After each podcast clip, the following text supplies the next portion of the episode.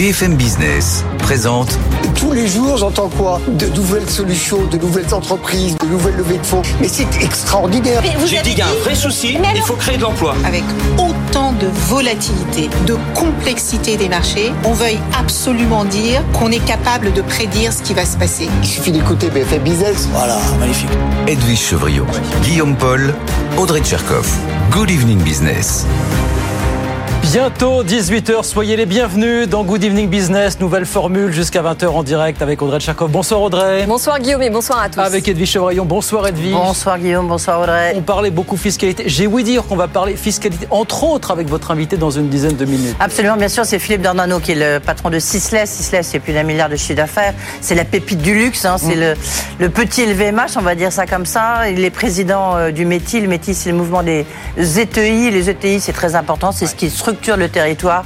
Donc évidemment, la question de la CVAE, c'est très important pour eux. Ils disent que ça va être une catastrophe, impossible de faire la réindustrialisation euh, dans ces conditions. Et bien sûr, on parlera aussi du climat de cette rentrée, un climat qui, selon Philippe Dornano, est assez incertain. Ça sera dans 10 minutes. Euh, Dans l'actualité, on suit bien sûr la situation au Gabon, on va en parler dans un instant. Et puis alors, c'est l'autre titre du jour, le match de rentrée entre les distributeurs et les fournisseurs Parce que ça y est, c'est reparti là, Audrey. Hein Absolument. Alors, distributeurs qui ont été reçus ce matin par Bruno Le Maire, avant les acteurs industriels qui, eux, seront reçus demain pour parler encore et toujours de pouvoir d'achat.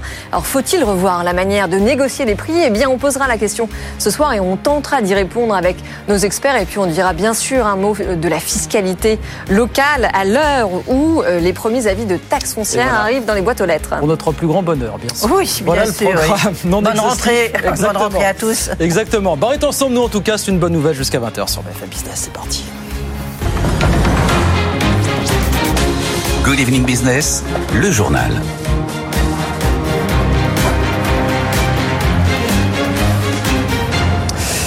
Donc, ce coup d'État qui a débuté euh, il y a quelques heures du côté du, du Gabon pour destituer le président euh, Ali Bongo qui briguait un troisième mandat, c'est une petite dizaine de militaires proches du pouvoir justement qui ont pris le pouvoir euh, dans la capitale. Bonsoir Valentin Grille. Coup d'État, il faut le dire, qui pourrait avoir de sérieuses conséquences économiques pour la France, bien évidemment, Valentin. hein. Oui, putschistes ont annoncé mettre fin au régime purement, purement et simplement. Alors, il va falloir qu'on allume votre micro, Valentin. Quelques secondes, on pourra écouter. Donc, coup d'État ce matin. Et donc, on le disait, Valentin, conséquences économiques qui pourraient être assez fortes pour la France. Allez-y, Valentin, bien sûr. Les putschistes ont annoncé mettre fin donc, au régime, je disais, Bongo ce matin. Bon, Et- visiblement, petit problème de micro. euh, Je ne sais pas si on va pouvoir le résoudre. On va vous retrouver dans un instant, Valentin, pour faire le point, évidemment, sur la situation euh, du côté euh, du Gabon, bien évidemment. L'autre titre, je vous le disais, c'est les distributeurs qui ont été reçus ce matin du côté de, de Bercy par Bruno Le Maire pour, pour, les, pour parler pouvoir d'achat. Avant euh, qu'ils ne reçoivent les industriels demain matin. Bonsoir Thomas Aspas. Bonsoir, Paul. L'idée, c'est de répercuter assez vite les baisses de prix des matières Voilà. premières. Voilà, qu'est-ce qui ressort de cette réunion fondamentalement? Alors Guillaume, effectivement, euh, on rentre des vacances, on prend les mêmes et on recommence. Ce matin, c'était les distributeurs. Demain matin, ce sont les industriels. Parce que cette question de l'inflation alimentaire n'a pas du tout, du tout disparu avec euh, les vacances. Bien au contraire, au dernier pointage de l'INSEE, l'inflation alimentaire était encore de 12,7% au mois de juillet. L'inflation reste le sujet de préoccupation numéro un des Français à la rentrée, contrairement à ce qu'avaient pu espérer Bruno Le Maire et Olivia Grégoire, qui vous en souvenez peut-être, avaient promis que les prix baisseraient à la rentrée. Donc effectivement, bis repetita, les deux camps convoqués à Bercy pour une énième réunion. Et ce matin, les distributeurs se sont engagés à, nous disent-ils, prolonger et amplifier leurs efforts. Le trimestre anti-inflation, finalement, va pas durer un trimestre, Oui. il va pas durer deux trimestres, mais il va durer jusqu'à la fin de l'année. Il y aura en moyenne deux fois plus de produits dans ces paniers anti-inflation et les distributeurs s'engagent enfin à baisser davantage les prix de ce qu'on appelle les MDD, les marques distributeurs, donc leurs propres marques. Mais les enseignes, évidemment, demandent aussi aux industriels d'en faire plus, de jouer le jeu enfin. Ils demandent une énième fois à rouvrir des négociations de toute urgence pour pouvoir répercuter dans les rayons les baisses de prix observées sur les marchés. Et pour forcer ces négociations qui n'arrivent pas, eh bien, les distributeurs disent qu'il y a deux solutions. Soit convaincre à l'amiable les industriels de revenir autour de la table, soit alors, carrément, changer la loi pour avancer la date des négociations commerciales. Ouais. Vous savez que la loi prévoit que ces négociations s'achèvent le 1er mars Oui. de chaque année et Bercy envisagerait d'avancer cette date exceptionnellement cette année au 31 décembre. Donc en gros avancer le calendrier de deux mois, ce qui impliquerait très concrètement de rouvrir les négociations commerciales, non pas courant décembre euh, comme c'est le cas d'habitude, mais là euh, dès la deuxième quinzaine de septembre, donc euh, après-demain. Voire de chambouler complètement ces règles, hein, c'est un débat que pose la grande distribution Oui, évidemment aussi, pour le coup. aussi. voilà. Mais on en reparlera avec Bercy, vous. Bercy songerait ouais. à lancer une mission parlementaire là-dessus. Mais on en Et ça, reparlera- c'est plus pour le moyen terme. C'est plus pour le moyen terme. Et on en reparlera avec vous, Thomas, et puis des experts de la grande distrib tout à l'heure à 18h40 sur, sur BFM Business. Merci beaucoup, Thomas. 18h03. Valentin Gris, rebonsoir, Valentin. Donc, ce coup d'État au, Gabon qui a débuté il y a ça quelques heures, on le disait, coup d'État qui peut, oui, avoir des conséquences économiques assez importantes pour la France, Valentin, finalement. hein. Oui, parce que les putschistes ont annoncé mettre fin au régime purement et simplement de Ali Bongo euh, ce matin. Et de fait, le président est euh, mis en résidence surveillée. Le nouvel homme fort, le chef de la garde républicaine, il s'appelle Brice Oligui Nguema, qui était un proche d'Ali Bongo euh, dès 2018, a expliqué au journal Le Monde que l'ancien président avait été mis à la retraite. Son fils Noureddin est arrêté, comme six membres de son cabinet et de son parti. Alors, le fait notable pour l'instant, c'est qu'il n'y a aucune ambiguïté dans les réactions internationales. La France condamne fermement le putsch, tout comme l'Union africaine. Et la Chine, hein, dont on sait pourtant qu'elle est plutôt peu prolixe sur ce genre de situation, elle a appelé à garantir la sécurité d'Ali Bongo quand la Russie s'est dite préoccupée. Et tout ça, ça pose aussi des questions pour la, situation de la France dans la région plus largement, évidemment. hein. Exactement, économiquement, la principale conséquence pour l'instant, c'est la mise à l'arrêt d'Eramet. Le géant minier français extrait 90% du manganèse local. Il emploie 8000 personnes, dont 90% de Gabonais, c'est ce que la loi prévoit. C'est la principale ressource minière du Gabon, qui en est le deuxième exportateur mondial. Dans les autres commodités, le pétrole est légèrement en hausse à 17 heures, mais les deux principaux producteurs, ils sont français. Les indépendants Morel et Prom et Perinco ne semblent pas affectés pour le moment. Total Energy est surtout présent dans la distribution, en fait, hein, et explique chercher pour l'instant à surtout assurer la sécurité de ses équipes. Au total, ce sont 80 entreprises françaises qui sont présentes. On peut citer Atos, hein, Canal+, Meridiam, Air France ou encore CMA-CGM. Les frontières sont fermées pour ces entreprises. Or, le Gabon est le pays d'Afrique centrale où on exporte le plus. C'était 536 millions d'euros en 2022. La position de la France dans la région, elle est aussi en jeu, hein, car les investissements français baissent structurellement depuis plusieurs années. La Chine est devenue le principal partenaire commercial du Gabon. Il recueillait les deux tiers de ses exportations en 2019. Et le putsch tombe plutôt mal, effectivement, contextuellement, parce que la région est déstabilisée. C'est le cinquième renversement après le Mali, la Guinée, le Burkina Faso, et si l'on compte le Tchad, qui a renversé Idriss Déby pour mettre en place son fils dans un conseil de transition. L'Afrique centrale, on le sait, elle fait l'objet de convoitises diplomatiques hein, par la Chine, mais aussi par la Russie, évidemment. Coup d'État euh, au Gabon, donc euh, condamné euh, sans ambiguïté par la France aujourd'hui. Merci beaucoup Valentin. Valentin Gris avec nous sur BFM Business. 18h05, on revient en France avec on est en pleine préparation du fameux budget 2024 et de celui de la Sécu bien sûr. Et alors du côté de la Sécu, ça s'anime.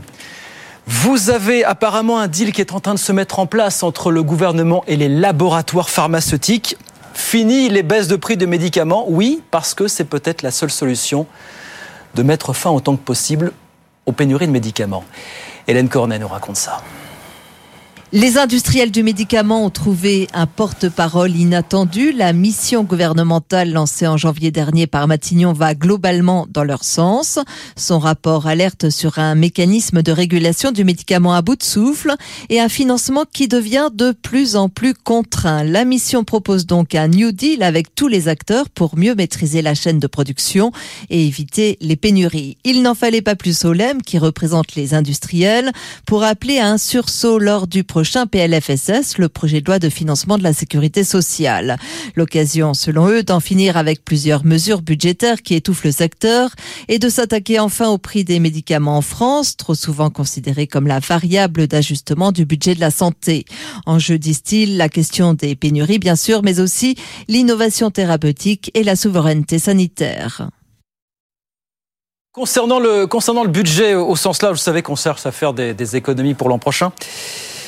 Et peut-être vous vous rappelez qu'il y a un mois, on entendait parler euh, de la possibilité de faire des économies sur les, les dépenses de logement dont bénéficient les ménages les plus aisés.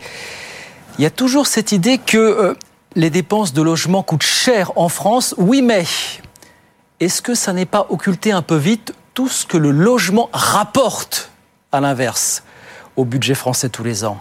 Jean-Louis Delaureau nous explique tout ça, écoutez. Oui, alors dans ces 38 milliards d'euros, vous avez principalement deux choses. Hein. Les aides au logement, ce qu'on appelle les APL, et ensuite les avantages fiscaux pour les particuliers et les entreprises. Vous avez par exemple là-dedans la TVA à taux réduit pour certains travaux ou les prêts à taux zéro. Vous pouvez aussi y ajouter un ma prime rénov, c'est ce qu'on appelle les aides à l'investissement, mais c'est très loin derrière. Alors 38 milliards d'euros, ça paraît beaucoup, mais en fait il faut voir que ça rapporte beaucoup, beaucoup plus à l'État. En 2021, les prélèvements sur l'immobilier ont représenté plus de 90 milliards d'euros. Autrement dit, une fois qu'on a déduit toutes les aides au logement, ça fait plus de 52 milliards d'euros dans la poche de l'État et des collectivités locales. C'est un record et ça n'a jamais été aussi élevé dans l'histoire.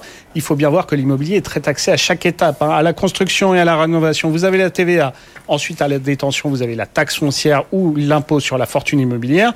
Lorsque l'immobilier génère des revenus, eh ben vous avez l'imposition sur les revenus fonciers. Et enfin, quand vous revendez, vous avez les droits de mutation et l'imposition sur les plus-values. L'immobilier, c'est donc une vache à lait pour l'État. Mais avec la crise que connaît le marché, hein, il y a moins de construction, il y a moins de transactions et les prix en plus ont tendance à baisser. Donc la manne devrait un peu se tarir cette année et l'année prochaine. Voilà, le logement ça coûte, mais ça rapporte aussi à l'État français. Démonstration, Jean-Louis Deleureau avec nous sur BFM Business. Et puis on ne l'avait pas entendu depuis son éviction euh, très rapide de la, Commission euh, européenne. L'économiste américaine Fiona Scott Morton en veut à la France. Savez, c'est elle qui, sous la pression de Paris notamment, n'avait pas obtenu le haut poste à Bruxelles de directrice générale de la concurrence. Eh ben, elle le dit aujourd'hui dans la presse anglo-saxonne. Il est triste. Il est triste que la France rejette l'idée qu'il puisse y avoir un Américain qui veuille travailler pour l'Europe. Voilà ce que dit Fiona Scott Morton aujourd'hui. Fin de citation. 18h09. On va sur les marchés. Les marchés, Stéphane Pedrazi avec nous à Euronext. Bonsoir Stéphane. Toute petite baisse euh, à la fin de cette journée à Paris.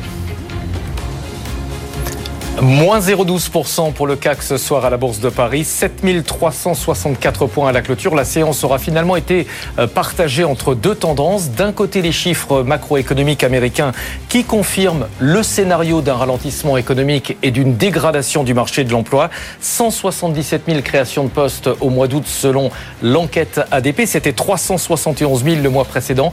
Mais paradoxalement, une fois encore, cette détérioration du marché de l'emploi est perçue comme une bonne nouvelle par les marchés financiers puisque ça devrait inciter la Fed à davantage de modération lors de ses prochaines réunions de politique monétaire. Côté négatif en revanche, le coup d'État au Gabon qui suscite des inquiétudes pour les intérêts des groupes français qui sont euh, présents dans le pays. Le groupe minier Eramet qui emploie près de 8000 personnes au Gabon a annoncé une suspension de ses opérations. Ce soir, le titre termine en baisse de 16,5%. Forte baisse également pour Morel et Prom. C'est un groupe parapétrolier spécialiste de l'exploration pétrolière. Le titre est en recul de 14,8%. Et puis Total Énergie en baisse également à travers sa filiale au Gabon qui euh, clôture en recul de 14,5%. Quelques mots également sur le secteur de la distribution, euh, Guillaume. Casino perd un peu plus de 9% à la clôture après avoir été une nouvelle fois dégradé par l'agence de notation Fitch Ratings.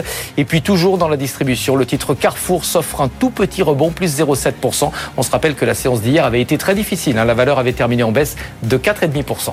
Merci beaucoup Stéphane. Stéphane Pedrazi, Euronext pour BFM Business. On regarde rapidement ce qui se passe à Wall Street, bien sûr.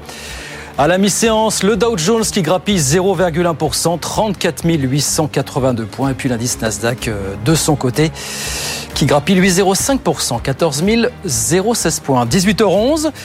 Philippe Dordano, PDG de Sisley, président du METI et l'invité d'Edwige Chevrillon. La grande interview arrive dans un instant. Très bonne soirée. BFM Business présente Edwige Chevrillon, la grande interview.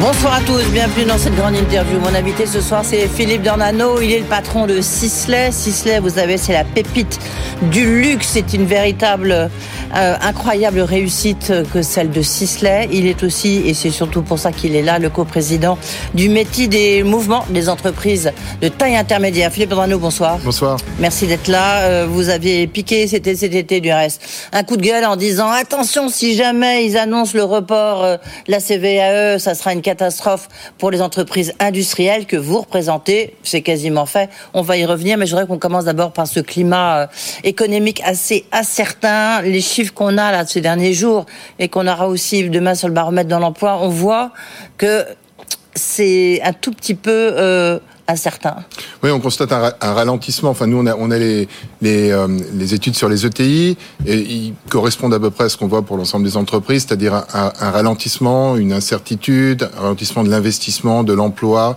un, ralentissement des carnets de commandes. Euh, et, euh, et, en face de ça, il reste une inflation forte, une augmentation des masses salariales, un peu de mieux sur les, chaînes d'approvisionnement, donc un climat qui est qui est effectivement incertain sur, euh, sur euh, cette rentrée. Oui, en même temps, j'aimerais qu'on rentre un tout petit peu dans le détail. Quand vous dites ralentissement, c'est où, quoi, comment, c'est quoi on constate des ralentissements sur les commandes. Euh, alors en général, ça peut dépendre d'un secteur d'activité à un autre. Puis face à ça, euh, il y a aussi une incertitude plus plus forte, plus profonde, qui est euh, le coût d'investissement que va représenter. Alors à la fois la le, fait pour les entreprises françaises, pour les ETI françaises d'être compétitives, c'est-à-dire euh, d'investir à l'exportation, ça veut dire de moderniser leurs usines ou, ou d'en faire. On va y revenir. Je voudrais qu'on reste un instant sur la conjoncture. Est-ce que, par exemple, vous, bah, je sais pas, chez Sisley, est-ce qu'il y a une baisse de vos dépenses d'investissement, de vos dépenses? Alors, quand, pour la cosmétique, il, y a, il, y a il, peut y avoir des impacts géopolitiques ou des impacts euh, économiques. Euh, nous, en cosmétique, pour l'ensemble des marques, on constate que, que, la Chine progresse moins vite qu'elle progressait dans le passé. Ça, ça a un que le tourisme, notamment en, Asie, n'est pas encore revenu euh, du tout au niveau auquel il, était auparavant, et que certains secteurs économiques, euh, certaines grandes zones économiques, euh, les Amériques, l'Europe, subissent quand même l'impact de l'inflation. C'est variable d'une entreprise à une autre, ça dépend des catégories, mais, mais ça, joue effectivement. Au niveau des, ETI, de l'ensemble des ETI, hein, cette fois-ci, on va quand même rappeler qu'il y, en a 5500 en France, hein, des ETI qui bah, structurent vraiment le territoire français, et puis il y en a, je crois, à peu près la, la moitié qui sont dans dans, l'industrie. Donc c'est pour ça que c'est intéressant d'avoir votre témoignage.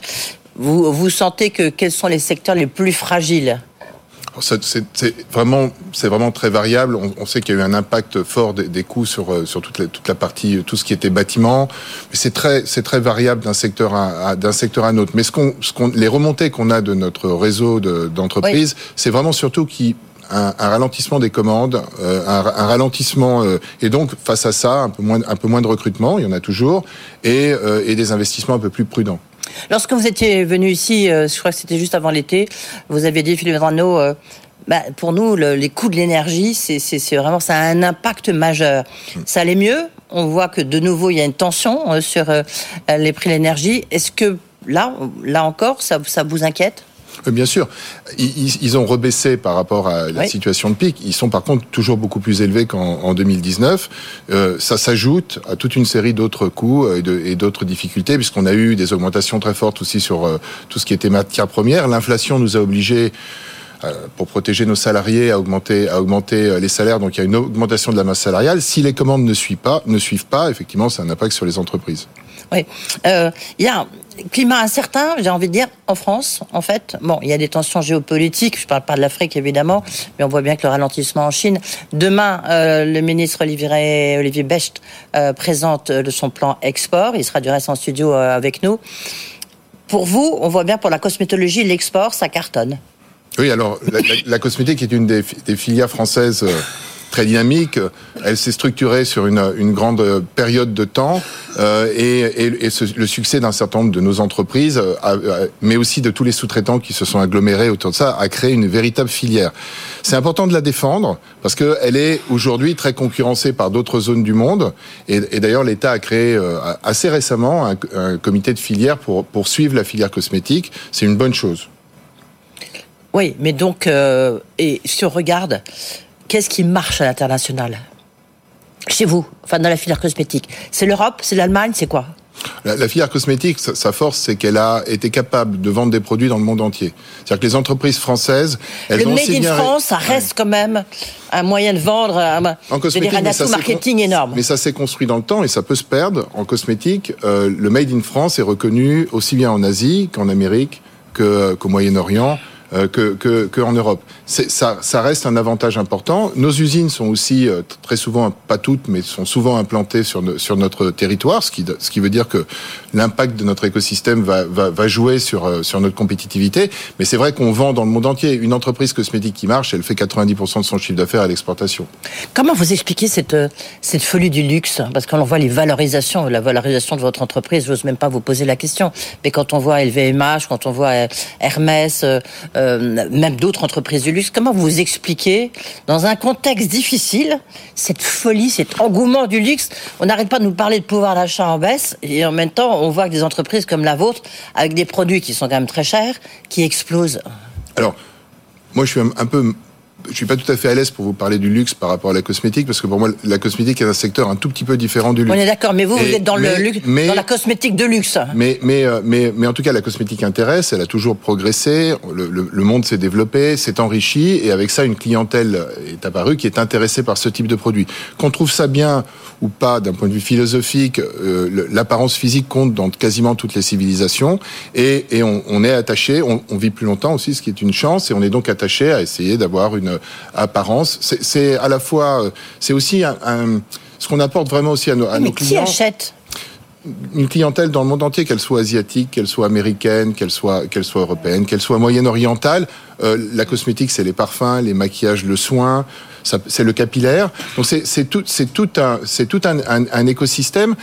Pour, en revenir à votre question sur le luxe et sur le succès des grands des, des, entreprises de luxe. Je pense que la, constance dans la, dans, dans, dans, la croissance de ces entreprises fait qu'elles sont attirantes euh, quand elles sont cotées, ce qui n'est pas notre cas, et que, et que, et que il y a peut-être une prime aussi à l'entreprise qui, qui croît de manière régulière et qui se développe de manière régulière. Euh, on va revenir donc là, on était sur les sujets qui font, qui vous font plutôt plaisir, qui font rêver. Euh, on va parler des sujets qui fâchent la CVE, bien sûr. Euh. Vous aviez donc lancé euh, une tribune euh, quand même très virulente en disant attention, vous parlez de réindustrialisation, notamment des territoires. Eh ben, il faut absolument poursuivre la baisse des impôts de production. Ça, ah, bon, vous n'avez pas été écouté parce qu'a priori c'est quasiment fait. Elisabeth Borne l'a dit même à ce même micro. il y aura un report en tous les cas de la suppression de la CVAE. Est-ce que pour vous, c'est comment vous bah, c'est un, un, couteau euh, planté dans, sur le dos des ETI Comment est-ce que vous interprétez ça? Je crois que ce qu'il faut, il faut pas raisonner en termes de, de de, de, euh, de, de couteaux ou des, de. Moi, je sais pas. Vous voulez que je vous relise votre communiqué je, je, pense que je pense que ce qui est important, c'est de savoir si euh, la baisse des taxes de production est efficace. C'est ça le fond du sujet. Est-ce que la baisse des taxes de production va contribuer C'est un peu le devoir de l'État de, de, de l'évaluer. Est-ce que la baisse des taxes de production euh, et, la, et, et, plus largement le réalignement compétitif de la France sur son environnement européen va permettre euh, d'améliorer la situation des ménages, va permettre aux entreprises de se développer, va, va contribuer à la recette fiscale? Euh, mhm. Ça, c'est la vraie question. Euh, ce qu'il faut souligner, c'est que le, les, les, pouvoirs publics ont, euh, depuis maintenant 6 ans, 7 ans, mené une politique qui est assez inédite en France et qui était tournée, alors on appelle ça la politique de l'offre. Pro-business, quoi. ça a commencé avec François Hollande. Pro-business, mais je, je pense que c'est plutôt l'idée qu'on ne peut pas développer un tissu dynamique d'entreprise en France, pays où il y a des talents, des idées euh, et, une volonté de, réussir des projets, si on n'est pas raisonnablement aligné sur l'environnement européen. Or, il y avait un, un écart, et il y a toujours d'ailleurs un écart qui est très important. Et donc, une politique a été menée. Est-ce qu'elle marche? La réponse est oui. Euh, le chômage a baissé. J'entends même des économistes qui disent on comprend pas pourquoi enfin, vous ne pouvez pas dire qu'on n'a pas baissé. Enfin, je veux dire, il y a quand même un effort considérable qui a été fait en termes de baisse. absolument. Il y a un premier pas pour les entreprises. La, question elle est très simple. 25, euh. la, question elle est très simple. Est-ce que nous sommes à peu près alignés pour être compétitifs par rapport à l'environnement européen? Mm. Ce qui a été fait dans les 6-7 dernières années, c'est une véritable étape. Et ça permet donc de mesurer est-ce que cette étape donne des résultats, est-ce qu'elle donne un retour sur investissement. Or, on voit que le chômage a très fortement baissé, ce qui bénéficie à, à la fois à l'État, on paye moins de, on, on, doit moins soutenir les citoyens qui sont au chômage. Euh, on est, on est, euh, on, ça bénéficie aux salariés aussi qui peuvent mieux négocier leur salaire. On voit, on voit que l'investissement, on voit que l'investissement a progressé, on voit qu'il y a un plus grand nombre de TI. Euh, on voit aussi, ce qui est beaucoup plus intéressant et dans le débat actuel, que la recette fiscale n'a pas du tout pâti des réalignements. Je vais vous donner un exemple. C'est l'impôt sur les sociétés. En 2017, l'impôt sur les sociétés, il est à un taux pour les entreprises de 34%. Mm. Et il rapporte 27 milliards. Aujourd'hui, il a été remis à un taux qui est plus proche de la moyenne européenne, qui est de 25%, et il rapporte 63 milliards. Donc, le débat sur le sur le budget, sur le sur l'équilibre budgétaire est à notre sens un faux débat. À partir du moment où vous avez un plus grand nombre d'entreprises, vous allez vous allez justement avoir Mais une comment vous expliquez ça alors? C'est justement c'est un débat politique. C'était bah, le débat qu'on avait euh, je, un je, petit je peu. Crois pas, je crois que très avec simplement. Elisabeth Borne et, et avec. Euh... Je crois que très simplement, quand on a un, quand on a mis en place une politique qui marche, il, il faut il ne faut pas la, la freiner. Ou la, ou la retarder, il faut l'accélérer. Nous, il reste un- la question d'ailleurs n'est pas de baisser, euh, de baisser les impôts pour baisser les impôts. La, la question est de- d'avoir un, un environnement fiscal qui soit raisonnable- raisonnablement équivalent à Ouais, celui de ce- l'environnement. cela dit, cela dit, euh, alors vous on peut retourner l'argument dans l'autre sens. Hein. Euh, 4 milliards, c'est pas beaucoup pour les dépenses publiques au regard des dépenses publiques de la France.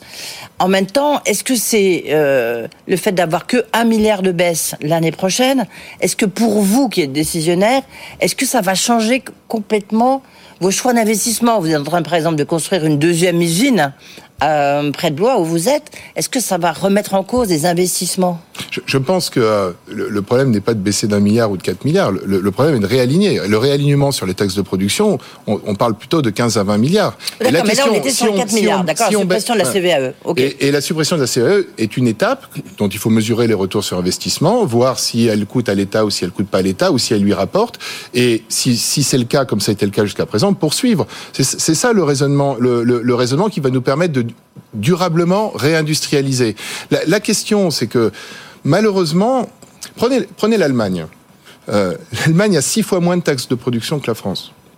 Euh, elle a deux fois et demi plus de TI. Elle n'a pas moins de recettes fiscales. Elle a simplement plus d'entreprises qui payent les impôts. C'est ça ce qu'il faut que nous, nous visions en France. C'est recréer un tissu. On a les talents, on a la créativité, on, a les, on avait les savoir-faire en tout cas. On a besoin de ces entreprises qui irriguent nos territoires. Comment est-ce qu'on fait pour recréer ce tissu d'entreprise? On a commencé à le faire, il faut le saluer. Je veux dire, c'est pour ça que je, je pense qu'il faut être, il faut simplement débattre et expliquer son point de vue. Mais je pense que il faut pas freiner aujourd'hui une politique qui marche. Il faut au contraire l'accélérer.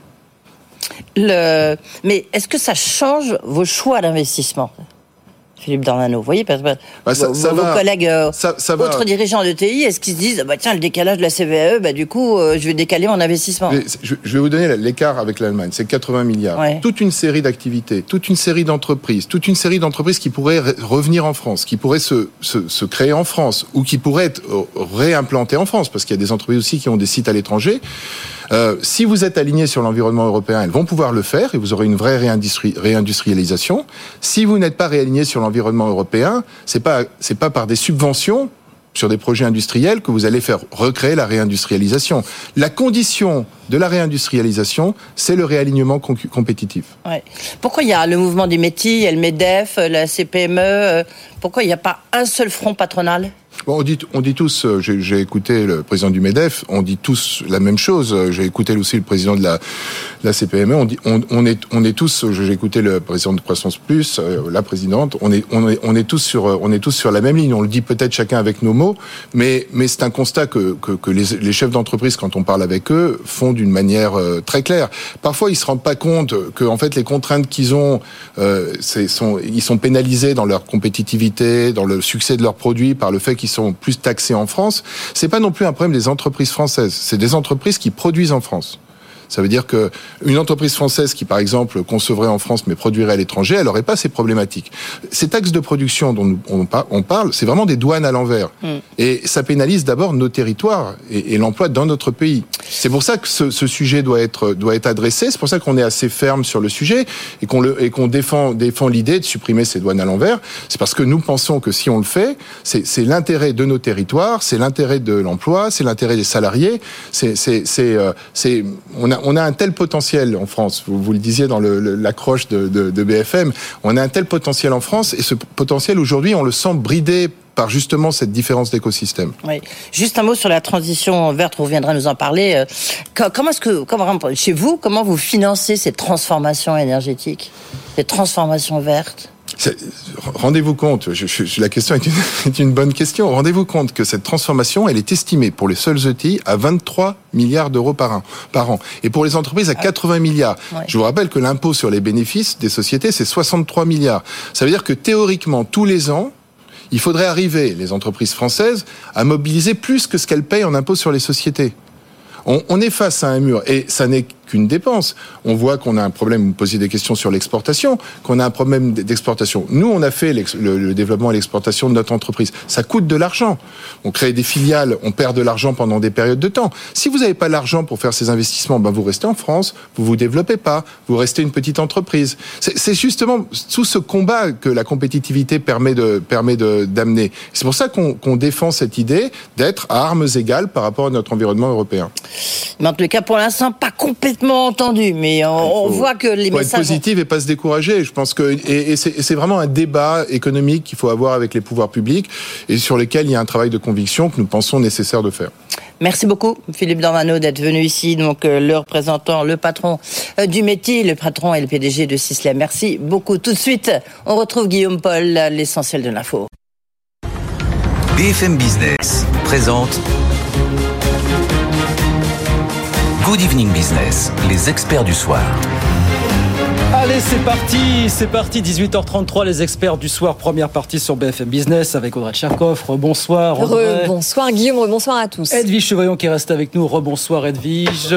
Frédéric Bianchi, bfmbusiness.com. Bonsoir Frédéric. Thomas Asportas, bonsoir, Thomas. Et puis on est avec Guillaume Eschler, journaliste à Challenge. Bonsoir Guillaume, bienvenue, merci d'être avec nous. On va parler dans un instant de ce match qui reprend entre les distributeurs et les fournisseurs. Ça a été le temps fort, ça continuera demain bien sûr avec les, les industriels. On va d'abord débriefer, euh, Edwige, avec vous, bien sûr, cette interview que vous a accordé Philippe Dornano, le patron du, du. C'était il y a quelques instants sur BFM Business, Audrey. Hein. Absolument. Alors, euh, eh bien, il a fait, euh, enfin, il a loué en tout cas les, louanges de la politique de l'offre d'Emmanuel Macron. Ça a fait du bien parce que c'est vrai qu'après ces deux jours à la ref du Medef, j'ai trouvé quand même que c'était pousser le bouchon un peu loin d'entendre certains représentants dire que c'était la fin de la politique de l'offre, sachant qu'elle porte vraiment ses fruits. Il a cité la baisse du chômage, etc. et puis, par ailleurs, c'est vrai qu'on l'a aussi vu lors de Choose France. Il a cité l'importance du Made in France qui continue de très bien fonctionner, notamment à l'international. Ça se voit dans les chiffres de son entreprise, euh, dans, ses, dans ses exports. Et c'est vrai que lors de Choose France, j'ai entendu beaucoup d'entreprises américaines et allemandes dire mais c'est extraordinaire, vous avez un gouvernement qui est vraiment pro-business enfin. Oui, alors juste sur le côté Made in France, vous, le savez bien, dans la cosmétologie, dans le luxe, je veux dire, c'est sur le plan marketing, c'est ce qui vend le mieux. Donc c'est ce qui fait le succès. Et là où le Made in France, c'est vrai que c'est fait fabriqué en France, qu'il a rappelé effectivement Philippe Bernano. Sur le côté pro-business, il a quand même fait une comparaison intéressante avec l'Allemagne. Oui. Il a dit, en Allemagne, les impôts, ils les ont baissés euh, de plus de 90 milliards. Euh, même là, on a vu, ils sont en train de renforcer les aides aux PME qui souffrent beaucoup de la conjoncture et la désindustrialisation pardon, de l'Allemagne. Il a dit il faut qu'on fasse la même chose. Donc euh, on a une politique pro-business qui remonte quand même à François Hollande. Il faut aussi lui rendre, rendre à César ce qui est à César. Manuel Valls, ça lui coûtait suffisamment cher. Mais euh, là, Philippe Dornano dit attention, on va pas assez loin parce que là, c'est pas 4 milliards qu'il nous faut, il nous faut 40 milliards de plus. Il dit 40 milliards de plus aussi, carrément. 40 oui. milliards. Oui, non, non, parce que voilà, il dit qu'il faut aller jusqu'au bout de la baisse des impôts de production. Oui. C'est pas uniquement sur Oui, euh, oui, la absolument. CVAE. Mais alors quand même, sur ces impôts de production, on en a parlé un peu hier, mais ce qu'on n'a pas dit hier, c'est que sur cette première tranche de la CVAE, donc c'était quand même 10 milliards d'euros, donc c'est pas l'épaisseur du trait, c'était pas prévu dans le programme d'Emmanuel Macron.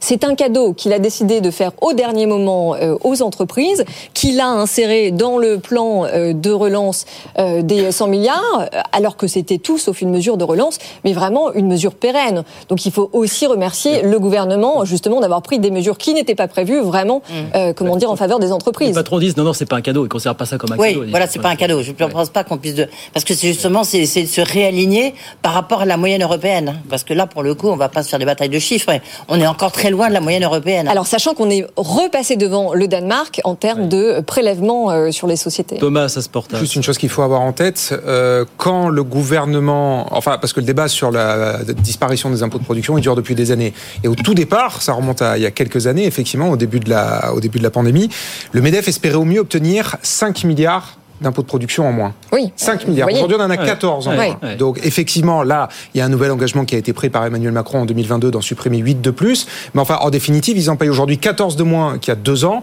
alors que c'était quand même une divine surprise au départ pour le MEDEF et le milieu patronaux qui en demandaient 5 de moins. hein. mais qu'est-ce et ils en ont eu passé 10. Et ils en ont eu 10. Il y a quand même une Ils étaient ravis, hein. Ils étaient plus que ravis, évidemment. Il y a eu quand même une, bah, du coup, l'industrie euh, française, elle s'est réduite comme peau de chagrin, hein, donc euh, c'est aussi la conséquence. Donc il avait Oh, urgence. l'in- si vous voulez l'industrie industrialiser, oui, mais l'industrie, les impôts de, non, mais l'industrie, elles, elles font comme neige au soleil depuis 30 ans. Oui, mais parce qu'on a une fiscalité qui est extrêmement Oui, élevée. oui, absolument, et qui mais pénalise pas dû enfin, au dernier gouvernement. oui. Voilà. Vous l'avez trouvé très, très pessimiste là sur le, le climat des affaires, justement. Il dit euh, baisse des investissements. Prudent, moi, c'est le mot que je retiens. euh, Il dit prudent. Un certain, Ouais, ouais, prudent. prudent. Oui, oui, il dit quand même. Non, euh, ce qui est intéressant aussi, c'est quand il dit qu'il a quand même un mur d'investissement devant Ouais. lui, Euh, parce que là, on a, on voit bien qu'avec les transitions écologiques, Oui. il faut devenir euh, bah, vert. L'industrie verte, euh, l'industrie sera verte ou ne sera pas. hein, c'est ce que nous a dit Estelle Brakialov euh, sur ce plateau a, il y a- il y a quelques jours. Mais là, c'est des investissements qui sont absolument vertigineux, notamment pour des ETI, pour les grands groupes, ils s'en sortent. C'est surtout pour les ETI. Oui, et puis à noter que si un groupe de sa taille qui fonctionne aussi bien aujourd'hui dans le contexte aussi complexe et tendu que l'on connaît, qui annonce que les recrutements vont certainement se stabiliser, voire baisser, euh, ça n'augure pas de très bonnes nouvelles euh, pour la direction plein emploi. Là, pour le coup, il est porte-parole des ETI, mais aussi chef de sa propre entreprise, qui plus est entreprise familiale. Et vous lui posez la question est-ce que cet étalement de la CVE remet en cause vos projets d'investissement? Non. Hein. Non. Il va ouvrir, il va agrandir son deuxième site du côté de Blois. Euh, la marche en avant et le développement, et notamment l'export de son entreprise, il n'est pas remis en question et menacé par cette décision sur la. CVE. Non, vous avez tout à fait raison, Thomas. Euh, il l'a dit pour son entreprise qui, qui marche bien. Hum. Euh, Après, c'est les autres secteurs qui sont les plus fragiles, où là, ça peut, là, là, ça peut jouer quand même. Et alors, encore une petite question, puis on va, par- on va parler grande distrib après. 5500 ETI en France. Il, a- disait il y en a deux fois et demi plus en Allemagne. Mais il n'y a pas que par rapport en Allemagne qu'on est. Je crois que par rapport à l'Italie, on est en retard aujourd'hui. Bien sûr, l'Italie, Est-ce qu'il faut, est-ce qu'il faut faire émerger plus d'ETI en France Ça, pour- un- comme le disait Audrey, ça c'est un très très grand débat. hein. On a du mal à faire émerger ça parce que il y a un problème de transmission familiale qui existe depuis longtemps, qu'on n'a jamais réglé, et que de ce point de vue-là, on n'arrive pas à, à faire émerger ces ETI. Alors non seulement on a du mal à les faire émerger, mais en plus de ça, on a du mal euh, à les accompagner dans leur développement. Sur, le, sur la partie scaling, on est aussi très en retard par rapport à nos voisins européens. Alors, ce que, enfin, là où j'étais un peu en désaccord avec lui, c'est quand il rappelle l'importance de s'aligner en termes de fiscalité au niveau français sur nos voisins européens. Il a raison, mais il dit que les subventions c'est pas forcément le premier levier. Mais je suis pas d'accord avec ça. Si euh, on s'était aligné aussi rapidement que les Américains avaient fait quand ils ont lancé leur IRA en disant, bah voilà, au niveau européen, c'est-à-dire qu'on va faire la même chose pour chaque euro donné aux États-Unis, on va offrir euh, une clause de matching en Europe. euh, eh bien, on aurait vu beaucoup plus d'usines euh, s'ouvrir euh, qu'aux États-Unis à l'heure où on fête d'ailleurs les un an de l'IRA américain. Je pense que chez nous, ce qui a beaucoup joué, c'est les effets de seuil. À chaque fois que vous savez, on franchissait un seuil, vous aviez d'autres obligations. Ça, ça a beaucoup joué. Euh, on avait quand même des contraintes administratives extrêmement fortes. Voilà. Donc je pense que Comme toujours, malheureusement. Voilà pour reste. cette interview donc avec le patron de, du métier Philippe Dorneau qui était avec nous. Bien, 18h40, on va parler de- du gros, l'autre gros fait d'actu de la journée. Bien sûr, c'est euh, grand rendez-vous ce matin. C'était à Bercy, Bruno Le Maire qui a donc reçu les distributeurs en, en grande pompe pour parler pouvoir d'achat. Les industriels, ça sera demain matin. Il les a reçus euh, parce que la, la rentrée est là et que, bah, politiquement parlant, faut pas mollir évidemment sur le sujet. Ouais. Non, et avant même cette rencontre, le, le patron euh, du groupement Les Mousquetaires avait un peu plombé l'ambiance, hein, puisque lui ne voit clairement pas la vraie baisse de prix se concrétiser avant, tenez-vous bien, mars 2024. On écoute tout de suite Thierry Cotillard.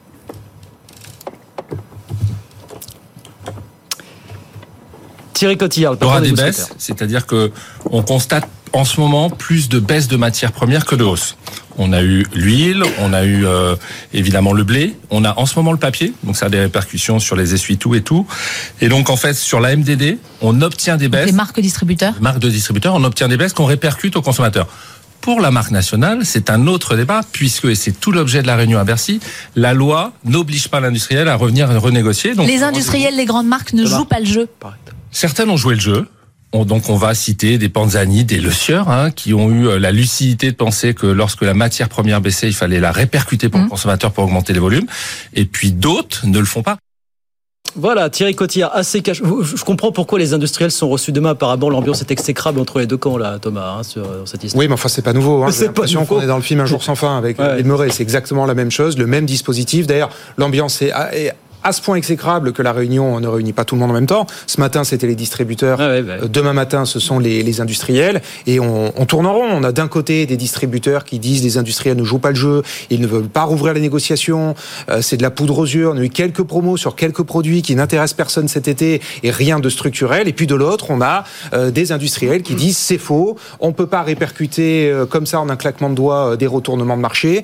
Toutes les matières premières euh, ne se sont pas retournées. Et puis, euh, par ailleurs, on a des premiers signaux de baisse de prix qu'on a envoyés aux distributeurs. C'est ce que disait le président de l'ANIA euh, hier à, à la REF. Mais ce sont les distributeurs qui ne jouent pas le jeu et qui répercutent pas, qui répercutent pas assez vite euh, à la baisse. Donc, enfin, c'est vraiment éternellement les mêmes réunions. hein. Bon, donc qu'est-ce qui va se passer demain et qu'est-ce qui va se passer dans les prochaines heures Frédéric Bianchi, vous qui suivez ça au quotidien. euh, Bah, Aujourd'hui, c'était les gentils qui étaient reçus à Bercy. Demain, c'est les méchants. Oh non. hein. C'est ceux sur lesquels Alors on va ça dépend de quel point de vue on se place, mais En tout cas, voilà. En tout cas, aujourd'hui, l'opprobre est plutôt Comme ça que c'est sur perçu les dans l'opinion, industriels. ouais. Et c'est vrai que c'est plutôt eux aujourd'hui qui ont euh, bah, qui ont toutes les clés en main pour essayer de faire baisser les prix. Ils ne veulent pas renégocier. Quelques-uns renégocient. Alors, on peut pas dire que les prix continuent à augmenter. Les prix co- commencent un peu à baisser. alors pas principalement. tous, hein, pas tous. Non, très très peu. À Ouais. chaque fois, c'est quelques références. J'ai noté le Coca-Cola, par exemple, a baissé le prix de quelques produits, des produits Oui, sans sucre, alors en même temps, c'était un des produits qui avait le plus qui augmenté. avait le plus augmenté. Voilà. Donc il y a quelques produits Panzani cités euh, par le patron Intermarché, euh, le Sieur aussi. On a Bonduel, on a euh, Mars aussi, Pet Foods. Les produits pour animaux avaient fortement augmenté. Ils ont baissé de 10%. Mais c'est vrai qu'au total, on est sur quelques centaines, un millier peut-être de produits sur 20, 25 000 références au compte d'un hypermarché. Le consommateur ne le voit pas parce que les baisses sont faibles et parce que ça concerne peu de produits. Donc demain, qu'est-ce que va faire Bruno Le Maire? Eh bien, il va encore une nouvelle fois les menacer, dire retourner à cette table de négociation. Mais à part dire ça, c'est tout ce qu'il peut faire. Alors il va peut-être les menacer d'une M&M. Apparemment, il y aurait deux groupes industriels étrangers qui seraient dans le collimateur qui, eux, n'auraient rien baissé. Ni baisse, ni promotion. Alors peut-être qu'il va arriver demain, ou enfin la semaine prochaine sur ce plateau en disant voilà, les marques, euh, ta- ça et ça ne baissent pas les prix. En attendant, il y a peu Mais- de chances que ça se fasse vraiment. Alors justement, parce que sur le name and shame, euh, Guillaume Échalard, le boycott, c'est pas dans la culture française. Non, c'est vrai. Et d'ailleurs, euh, on voit que quand les marques sont nommées, ça n'a pas tellement d'impact sur les ventes. Et par exemple, un exemple qui est marquant, c'est euh, Panzani, Ouais. qui a annoncé en grande pompe euh, baisser de quelques centimes euh, les prix de ses pâtes. Ça a baissé de 6 à 7 centimes depuis euh, avant l'été. Et au final, sur les ventes, il n'y a pas encore eu d'effet. Les ventes en volume étaient en baisse de 1%, elles sont toujours en baisse de 1% chez Panzani.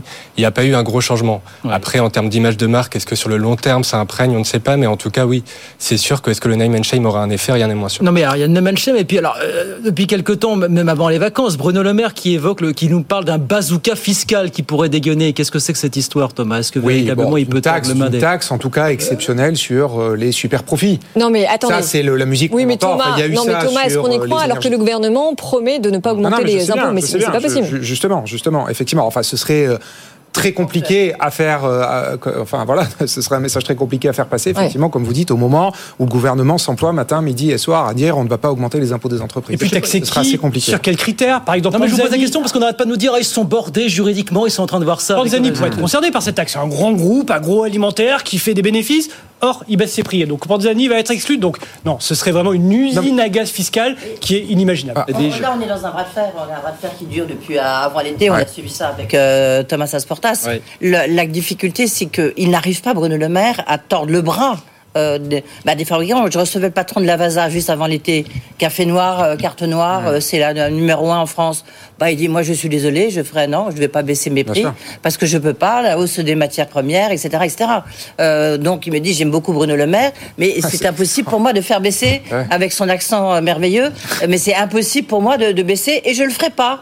Et Bruno Le Maire, il peut rien faire. Qu'est-ce Ils qu'il peut sont, faire ils sont Non, mais la, oui, mais la question qui se pose finalement, c'est euh, est-ce que là, on n'est pas dans l'illustration parfaite des limites de l'exercice du pouvoir face aux lois du marché Et est-ce que Bruno Le Maire a eu raison de s'engager avant l'été sur des résultats parce que ça remet quand même euh, légèrement en cause la crédibilité de son ministère? Ouais. Oui, c'est une question d'opinion publique aussi. Là, là, on- il fait jouer l'opinion publique dans son sens qui, pour l'instant, je dirais, euh, Ne bouge pas trop. Et comme c'est un petit peu compliqué de savoir qui a tort, comme disait Frédéric, qui a raison, euh, donc l'opinion publique n'a pas encore pris parti euh, et que c'est, c'est- il espérait jouer là-dessus, Bruno Le Maire. Après, ça va être la grande municipale multinationale américaine. euh, Oui, exactement. ou de je sais pas trop quoi. C'est peut-être là-dessus que ça va jouer. Je sais pas s'il y aura une mobilisation très forte. C'est- C'est l'illustration quand même de l'incompatibilité entre le politique et l'économique.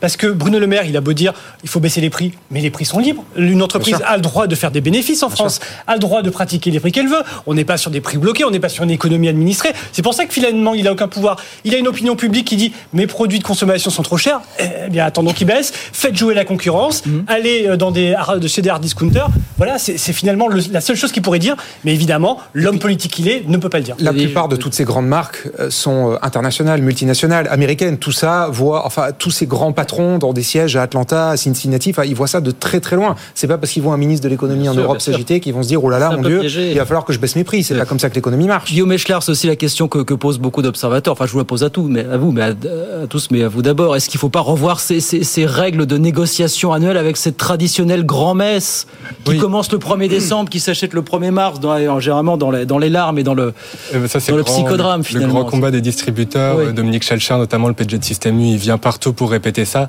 C'est vrai qu'on peut se poser lundi- la question. là lundi pour euh, expliquer ça, Ouais. justement. Et euh, on peut se poser la question, et quand on regarde, alors quand on compare la France au reste de l'Europe, pour voir est-ce qu'il y a une différence entre finalement un pays qui a des règles très strictes comme la France et le reste de l'Europe, on voit qu'en France l'inflation est moins montée qu'ailleurs. L'inflation alimentaire, je parle, et le reste aussi, mais l'alimentaire particulièrement. Mais ça redescend plus lentement aussi, c'est vrai. Et là actuellement, en juillet, je crois, l'inflation en France était un peu au-dessus des 13%, en Europe on était plus autour de 12%. Donc c'est vrai que peut-être que ces règles font que l'inflation alimentaire ralentit plus lentement. Est-ce qu'il faut tout remettre à plat Oui, non, mais enfin la question quand même euh, pour rebondir sur ce que vous disiez, euh, Frédéric, sur les sur ces multinationales et euh, Thomas aussi, c'est que euh, si on reparle du trio qui a été pointé euh, du doigt il y a deux, deux trois mois. Alors on avait Nestlé, on avait Unilever et on avait Coca-Cola, avec euh, des produits qui ont augmenté entre 17 et 25% à l'heure où beaucoup de matières premières baissent, dont le cacao. On a quand même du mal à comprendre pourquoi est-ce qu'ils n'ont pas baissé leur prix, et c'est un phénomène assez classique à chaque fois qu'on a un cas euh, d'inflation, d'avoir des passagers clan- clandestins qui montent dans son bateau, et à l'heure où le pouvoir d'achat des Français est vraiment pris dans un étau, on peut comprendre que le gouvernement, si ce n'est mettre en place des mesures coercitives, en tout cas, euh, rappelle à tout le monde que chaque acteur doit jouer le jeu. Ouais, alors là aussi où c'est très très compliqué d'un mot pour le gouvernement de s'attaquer à ces géants, c'est-à-dire que oui, il y a l'inflation, mais pas que. C'est-à-dire que Bruno Le Maire est ravi quand ces géants de l'agroalimentaire investissent en France et ouvrent une nouvelle usine, ou décarbonent euh, un site de production, ou fait une extension de, de site. Toutes ces entreprises, chaque année, sont plébiscitées au moment de Choose France. Donc c'est quand même très compliqué euh, pour le, pour le, le ministre d'appeler justement les États-Unis et de taper dessus. Frédéric Bianchi, je vous pose la question. Est-ce qu'il faut revoir à- à ces règles de négociation annuelle telles qu'on les connaît depuis des années? Alors en tout cas, ce qui ressort de la réunion de, des, des off qu'on a pu avoir, de la réunion qui est tenue à Bercy, oui, Bruno Le Maire a dit, a priori, on y songe, on devrait. Alors déjà dès cette année, hein, cette année, en tout cas c'est ce que souhaite le, le ministre, c'est de raccourcir ce délai. C'est-à-dire que ça, les négociations dureraient jusqu'au 31 décembre seulement et pas jusqu'au 1er mars. L'idée, c'est qu'on ait un janvier vert. hein, on devait avoir un, juin, un juin vert. On devait avoir septembre-. Alors, on a il espère vraiment un janvier vert. Alors peut-être que septembre sera vert, parce que les prix commencent à baisser quand même. On ne sera pas aussi vert que ce qu'on On espérait. a entendu Alain, Vert vous très, avez entendu très le patron clair. des mousquetaires tout à l'heure qui nous dit pas avant mars. hein. Non, on- Euh, on- euh, on- là on est parti en fait sur une baisse Oui. très très lente. Oui, Et oui, ce que voudrait Bruno Le Maire et les Français aussi, accessoirement, c'est une baisse beaucoup plus forte qu'on pourrait ne pas avoir avant janvier. Ça, c'est pour cette année. Après, de manière plus structurelle, Bruno Le Maire aurait aussi dit aux distributeurs on va lancer une mission parlementaire pour voir ben, si on peut Oh pas non. ben, supprimer. C'est ah oui, ah ben oui, ben, ça va passer par une mission parlementaire, On va encore se terminer par des rapports de l'IGF, de- évidemment tout Ah. ça. Mais en attendant, peut-être qu'on va supprimer ce délai de négociation. Il n'y a qu'en France, au monde, qu'on a ça. C'est, vous l'avez rappelé, entre le 1er décembre et le 1er mars, depuis de- 2005, je crois. C'est la loi Dutreil, me semble-t-il. Donc Oui, peut-être loi terme Ouais, ouais. de cette euh, mission parlementaire, on supprimerait ce délai. Mais en tout cas, c'est Mais pas ça fait- qui va faire baisser les prix. Oui, mais- Là, dans les prochains mois, on fait quoi sinon Qu'est-ce qu'on fait en Mais négociation attendez, non mais attendez, parce qu'il y a, Bah, déjà une, mission qui a été menée par euh, l'inspection générale euh, des euh, finances à. Bercy. hein. C'est ça qui va jouer.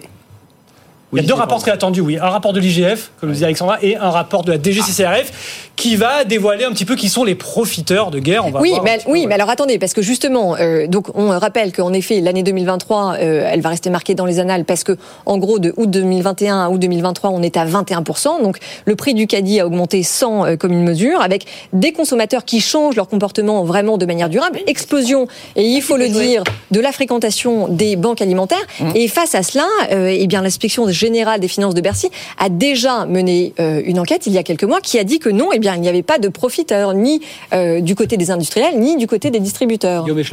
Après, c'est vrai qu'on voit qu'on est dans une impasse d'un point de vue des pouvoirs publics, mais là où ça peut jouer en effet, c'est que les consommateurs, eux, font des choix. Oui. Et on voit que les marques nationales rec- re- reculent très fortement, des volumes en baisse de 7%, euh, de 4%, pardon, alors que les marques de distributeurs montent de 7%. Avec le bio qui baisse largement Le aussi. bio ouais. baisse aussi très largement. Et c'est à ce moment-là Ouais. où peut-être que les grandes multinationales ne vont pas avoir le choix. Coca-Cola qui fait des réductions de 10%, ils les font parce que les consommateurs s'en vont, ils ne le font pas pour faire plaisir à Bercy.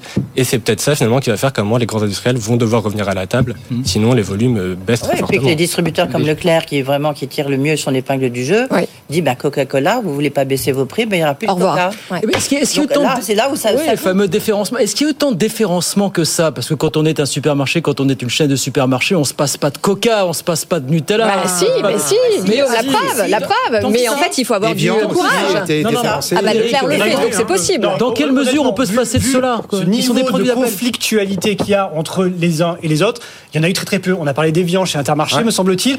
Ah voilà, c'est en tout cas le gros. Alors il y a peut-être des petites marques hein, qui n'ont pas l'aura médiatique de ces Evian, de ces Coca-Cola, mais c'est vrai que depuis un an et demi, alors que ils sont tous à couteau tiré, ben finalement, ben, il y en a pas tant que ça. Et c'est vrai qu'un distributeur aujourd'hui, plutôt que de dire revenez à la table de négociation, aidez-nous, Monsieur le Ministre, pour que ces méchants industriels baissent leur prix, eh ben, sortez-les des rayons, prenez votre risque. On pourrait dire ce sont des entrepreneurs, ils peuvent prendre leur Soyez risque. courageux. Moi, je sors Coca-Cola parce que Coca-Cola baisse pas ses prix, je sors Evian, Ouais, je sors ouais. Barilla ou que sais-je. Et alors, on précise aussi que la petite musique qu'on a entendue justement de, de ces grandes marques euh, internationales, c'était que justement, elles avaient des marges moins élevées en France qu'ailleurs. On n'est pas obligé de les croire.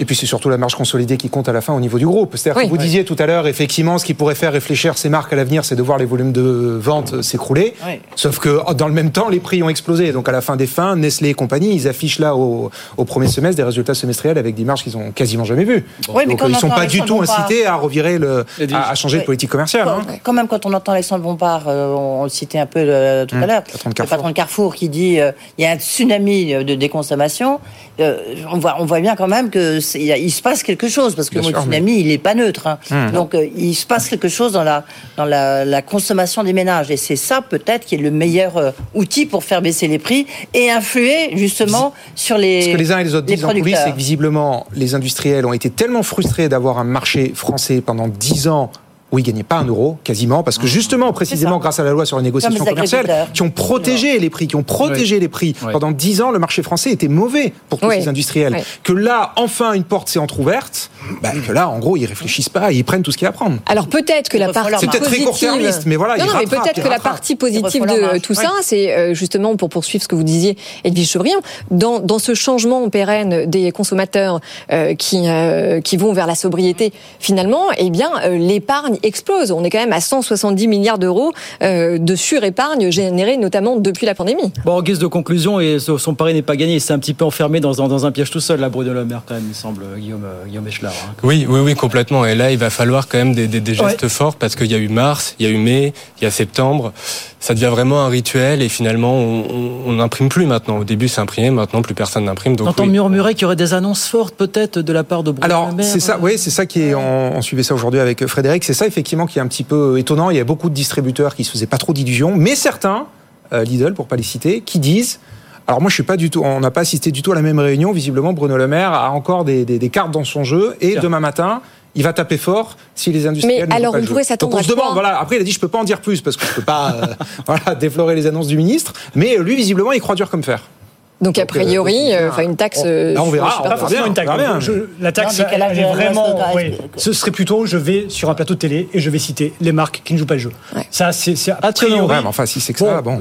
Jusqu'à présent, j'y croyais pas, mais là, il semblerait qu'il est vraiment. Ouais, mais comme vous le disiez, est-ce que Très c'est vraiment remonté pour ça contre que les Français vont à boycotter ces marques Ça joue un peu. Pour une marque qui est citée comme ça sur euh, pas par un ministre, je pense que ça pourrait avoir un effet pour les, en tout cas, les remotiver à aller à la table de négociation, faire peut-être plus En de promos et baisser enfin les prix. Ce qui est sûr, c'est qu'il a pris un sacré risque politique. effectivement, Exactement. là. Oui, en euh, s'engageant à des en baisses en disant aussi clairement, on va casser la spirale de l'inflation à la rentrée, en prenant cet engagement devant les Français.